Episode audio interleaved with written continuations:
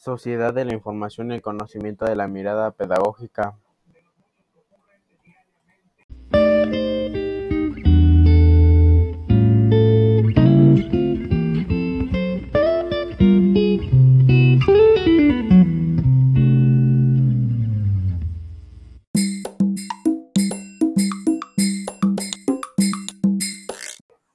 En este sentido, la sociedad de la información y el conocimiento es aquella o debería ser aquella donde el manejo de información, y no sólo la información por sí misma, constituyen el eje vertebrador de la vida económica y social, y donde el acceso global de la información es su finalidad.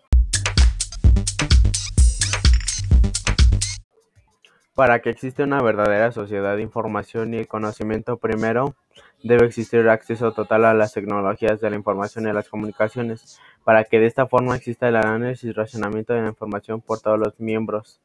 que existan en una sociedad, sin distinción de raza, sexo, nacionalidad y ubicación geográfica. Y para que México pueda ser parte de la sociedad de la información y conocimiento necesita disponibilidad y el flujo de una información e infraestructura tecnológica en todo el sistema educativo desde el kinder hasta la universidad y sobre todo una buena educación en él para el uso adecuado de las IETC.